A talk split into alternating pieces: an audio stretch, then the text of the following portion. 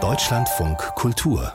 Kulturnachrichten der internationale Eisvogelpreis für nachhaltige Filmproduktionen geht an die Filme Die Schule der magischen Tiere 3 und C'est le monde à l'envers, auf Deutsch Die Welt steht Kopf.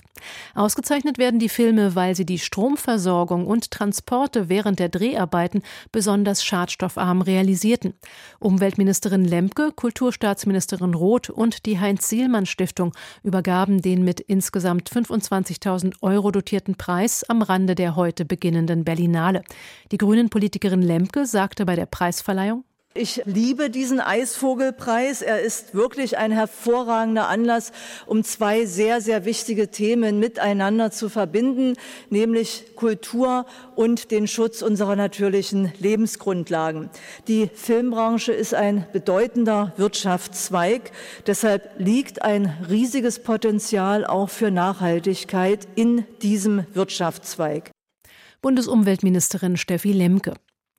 Großformatige Fassadenkunst, Wandbilder und Skulpturen für den öffentlichen Raum. Damit wurde William Mitchell zu einem der bedeutendsten Nachkriegskünstler in Großbritannien. Dennoch ist eines seiner seltenen frühen Werke aus den 50er Jahren vom Abriss bedroht. Kunstliebhaber versuchen es zu retten. Es besteht aus 13 maßgeschneiderten Tafeln, die Mitchell schnitzte und mit Harz ausfüllte. Sie schmücken ein Gebäude im Süden von London, das neuen Häusern weichen soll. Mitchell schuf rund 100 Werke, von denen viele in London öffentlich aufgestellt wurden, in U-Bahnen, Stadtgärten, Einkaufszentren oder religiösen Gebäuden. Wegen des Gaza-Krieges haben im Januar hunderte Künstlerinnen und Künstler gefordert, Israel vom Eurovision Song Contest auszuschließen.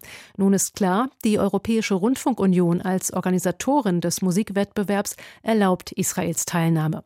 Sie habe die Frage geprüft und entsprechend entschieden, teilte die EBU in Genf mit. Es gehe um eine unpolitische Musikveranstaltung und einen Wettbewerb zwischen öffentlich-rechtlichen Rundfunksendern, nicht zwischen Regierungen. Der Eurovision Song Contest findet im Mai im schwedischen Malmö statt. Die Schauspielerin Johanna von Kotschian ist tot. Sie starb am Dienstag im Alter von 90 Jahren in Berlin. Die ausgebildete Sopranistin war in den 70er Jahren mit dem Schlager Das bisschen Haushalt bekannt geworden. Ihre Filmkarriere begann Johanna von Kotschian 1957 mit der Komödie Viktor und Viktoria. Im Jahr darauf gelang ihr in dem Film Wir Wunderkinder der Durchbruch. Zu ihren Stationen als Theaterschauspielerin gehörten das Residenztheater in München und das Theater in der Josefstadt Stadt in Wien. Ihre künstlerische Bandbreite reichte von Kleist, Shakespeare und Lessing bis zu TV-Serien wie In aller Freundschaft. Sie schrieb Bücher und moderierte Fernsehsendungen.